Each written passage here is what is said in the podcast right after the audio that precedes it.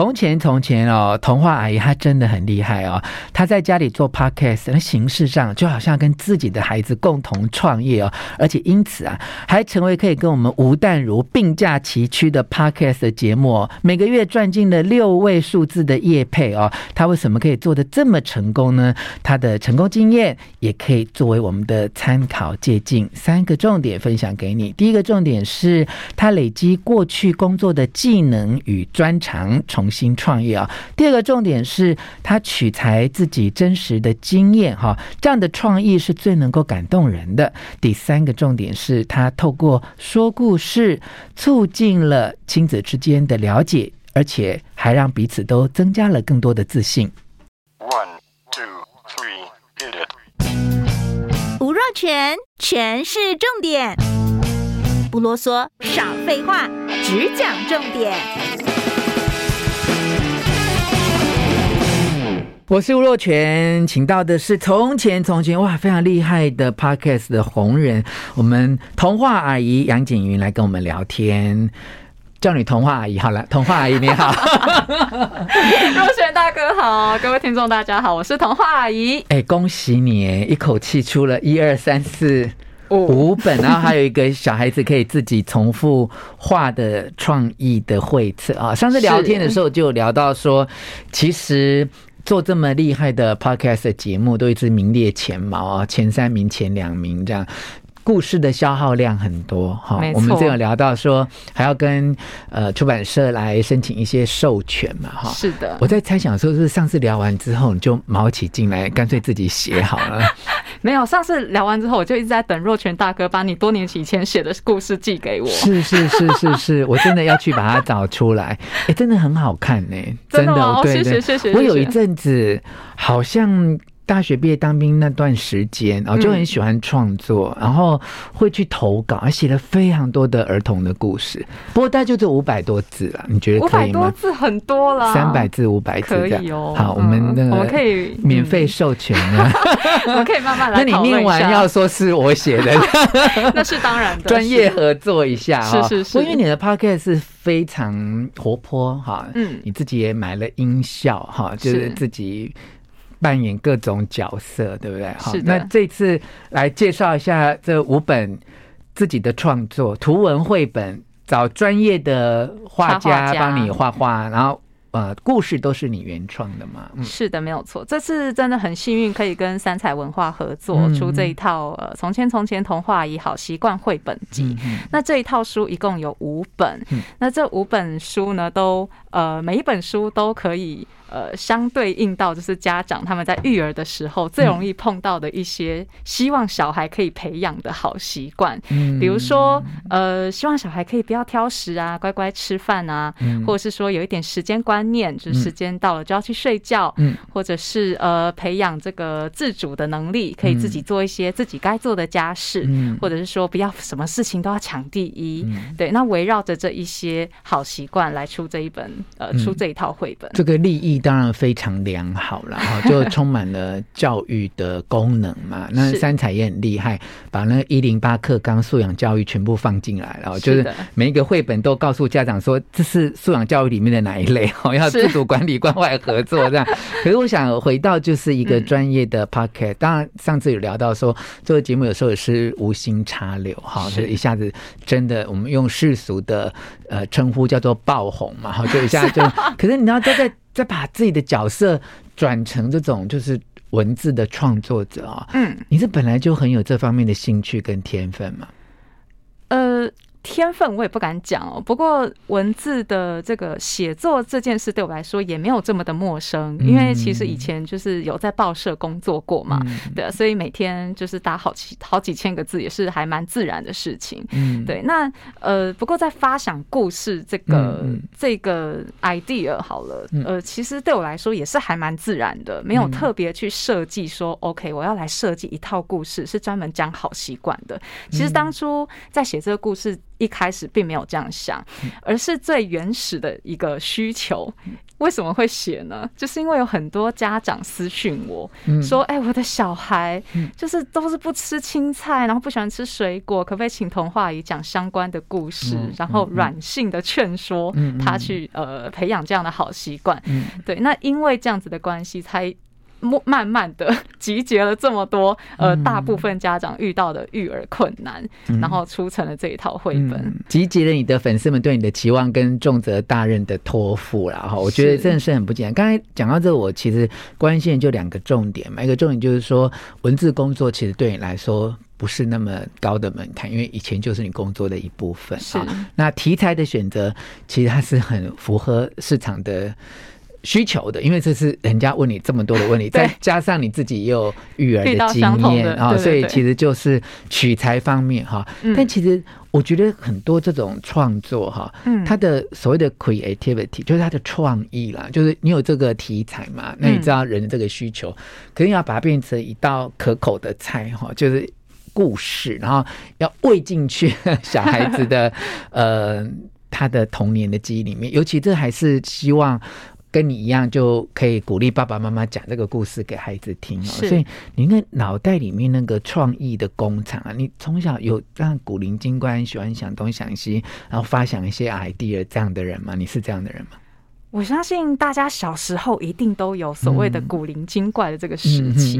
那我觉得也因为随着呃年纪越来越大啊，然后工作啊，然后再加上我们从前接受的这些填鸭式的教育，有慢慢的抹煞了我们的这些创意。那我觉得这故这些故事哦，有很多我觉得很棒的这个发想，都是来自于我的女儿。嗯，对，因为她其实就处于我觉得很古灵精怪的一个年纪。对，那像里面有一个故事哦，比如。说是呃虎姑婆吃青菜，嗯，那这个故事它也很简单，它其实虎姑婆大家都已经知道，它有个基本的设定了，嗯，那只是说这个故事里的虎姑婆，她其实也是要去吃一个小女孩，嗯，可是这个小女孩非常的喜欢吃蔬菜水果，嗯，那每次虎姑婆一接近她，这个小女孩就喂她吃蔬菜水果，嗯，以至于虎姑婆每天都吃的好饱，嗯，她实在是没有。肚子没有空间再去吃这个小女孩了。嗯，对。那这个故事的发想其实就是来自于我女儿。嗯，就是有一天我也在跟她说啊，你这样子，呃，有时候不吃这个菜，有时候不吃那个菜啊，这样子好像不是很健康。于是我们就在餐桌上聊天，想说，哎，那不然妈妈来想一个关于要吃青菜的故事好了。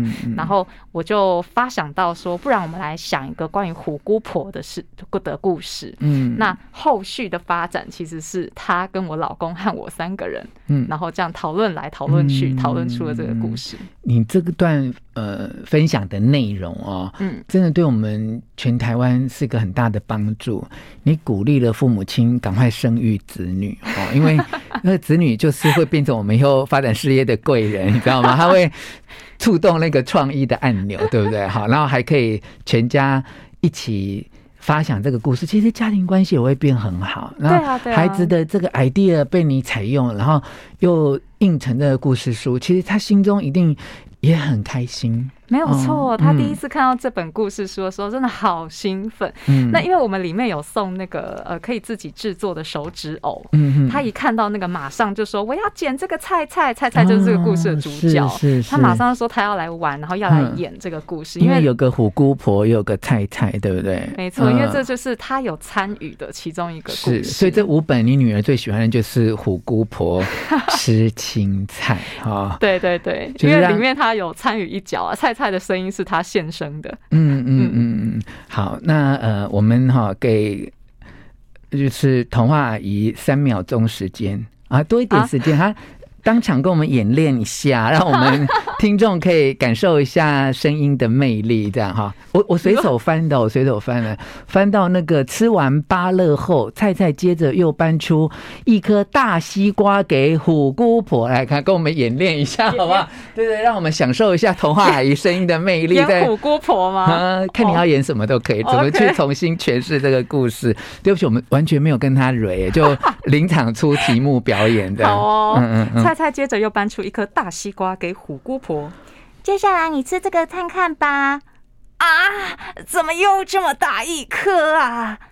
对呀，超级好吃哦。好吧，好吧，我吃我吃。哎呀，今天又吃不下小女孩啦。哦，精彩的掌声鼓励，哎，真的很厉害哎，难怪我身边哦，像李淑仪这一群做家里有新生儿或小朋友的爸妈都很 佩服你哎。我们刚才问了，在报社工作有那个文字写作的功力啊，有古灵精怪女儿刺激你的创意，段，哎，这种声音的表情是去哪里练习的啊？这个真的就是我，我觉得可能是我，可能就是我天生很爱演吧。我实在是也不知道从哪来的。可在做童话阿姨之前，有爱演过吗？就是呃，其实，在有 Podcast 这个节目以前，嗯，我就是这样说故事给我女儿听的啦。哦、对，所以我觉得她也算是我的一个训练师吧。毕竟是 她也训练了我好几年，而且越训练越纯熟，你可以去当声优了。就是其实其实你在做 Podcast 本身已经是对不对？可是你可以去配那个什么樱桃小丸子类类的 卡通，这样对，还有很多要学习。可是连这种老太太的声音也是。表演的非常的生动哎，谢谢谢谢。你在谈恋爱夫妻生活里面有这么可爱的一面呈现在你老公面前吗？呃，我我希望有哎，希望他听到的时候觉得有。不行啊，我们让你现身说法。你老实说，到底有没有？你是不是常常在他面前就是这么青春活泼可爱这样？呃，我。这个这个我我真的不知道，我我很难自我评断。可是有演过就对了，啊、有演过就对了。呃，是啦是啦，对我我觉得我觉得我们生活还算是蛮有情趣蛮有情趣的啊，哇，真的很可爱耶。嗯、那从自己讲故事到创作这一些故事哈，你会去研究说，哎，到底什么样的故事比较吸引人？就像你当初会被你采用的故事一样，你会去分析这种吸引人的故事的特质吗？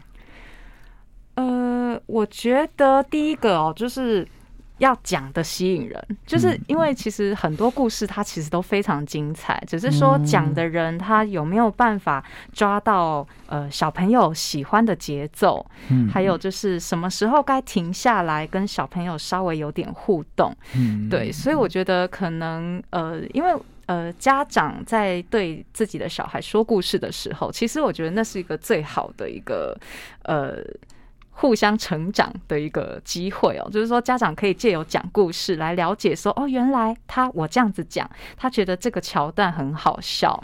小孩也可以借由家长的这个表达方式学习到说，哦，原来故事这样子讲很精彩。嗯，对，所以嗯、呃，也不会说特别什么样的故事会让我觉得，哦，这个一定可以卖，或者是怎么样，而是呃呈现的方式，我觉得很重要。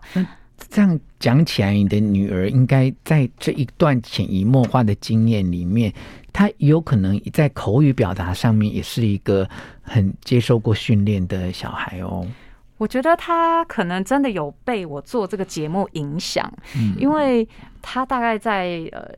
中班的时候，呃，就是有一天，因为他们学校本来就有一些共读的活动，嗯，有一天就是他就自己带了一本书到学校，然后老师就传了一个一段录影给我看，就是他自己自告奋勇，嗯，要上台就是讲故事给同学们听，嗯，然后还会就是一边拿着故事书控场，就说，哎，那边谁谁谁不要讲话，你讲话就听不到喽，然后停下来，然后再继续讲，这样，老师觉得很不可思议，就是有奶母之风这样。对，他觉得哦，怎么中班？然后，因为通常这个年纪的小孩，可能还对于呃大家的目光会有一点感到害怕。对，那他可能在这方面，他。可能蛮习惯的，我在想，因为他也呃经常帮我配一些音，他也经常呃让同学听到他在说故事的样子，嗯，对，所以可能在这个方面是有一些潜移默化的。那我们去金氏纪录查一下，会不会是最小的 podcast 啊？我已经全球可以拿金氏纪录的，就是。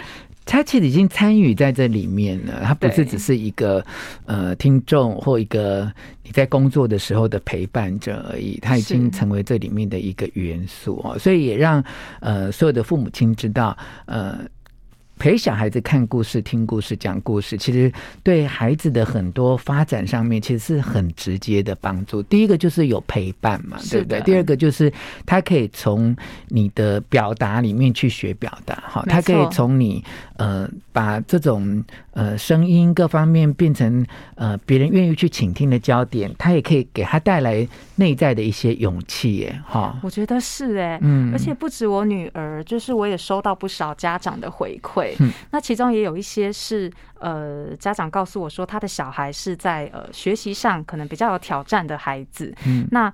呃，本来最讨厌的科目就是国文，可是他在暑假的时候，因为把我的节目全部听完了，嗯，然后他好像在开学之后呢，变得不这么讨厌国文了，嗯，因为他好像呃找到了一些表达的方式，嗯，对，然后可能也觉得说，呃，在叙述方面。他自己又更有勇气，那因为他有了进步，这样。嗯嗯，哇，真的是很棒！我觉得对你跟你的女儿，跟所有你的粉丝、家长、孩子们来说，都是一个很有意义的成长哦。嗯，那创作这五本哈，三才出版，我们怎么样去称呼这一套东西？这样大家比较知道怎么去选购。好的，它有一个很长的名字，叫做《从前从前童话阿姨好习惯绘本集》。嗯，虽然名字很长，但你念念得很流畅。那下一步呢？有想要再继续创作什么吗？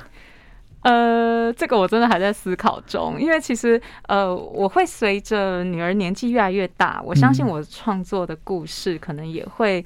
因为我在教育上遇到的一些挑战，然后去做一些改变，对啊，所以我觉得这有一点算是一个线性的发展哦，就是随着女儿成长，然后我会发现说，哦，原来因为她接下来要念国小了，是，对，那她可能所以会有国小故事集，我觉得有可能。天哪，那她国中了不是开始写罗曼史了吗？就可能开始写一些怎么办？我要怎么面对青少年？是吗？好，可能会变成那个罗曼史小说家之类。哎，搞不好哪一天你会写出《后宫甄嬛传》这。哦天哪！因为如果你说你的创作会随着小孩子的成长而线性发展，其实也是一个路线呐。哦，也是一个，因为我觉得你好像呃，把很多重心都放在陪伴小孩身上嘛。那有时候为人父母就是这样，孩子长到哪里，就自己也跟着成长到哪里。是啊，是要。谢谢孩子给我们带来这样学习的机会。没错，没错。尤其你这种。这么小就已经注入了一零八课纲 素养教育的元素了，我像你的小孩以后上了国高中会很适应我们未来的教材，希望是，希望是。好，谢谢哦，希望你会喜欢这一集的诠释重点，请你帮我转发给你的亲友，而且要给我五颗星的评价哦，我们下次再见。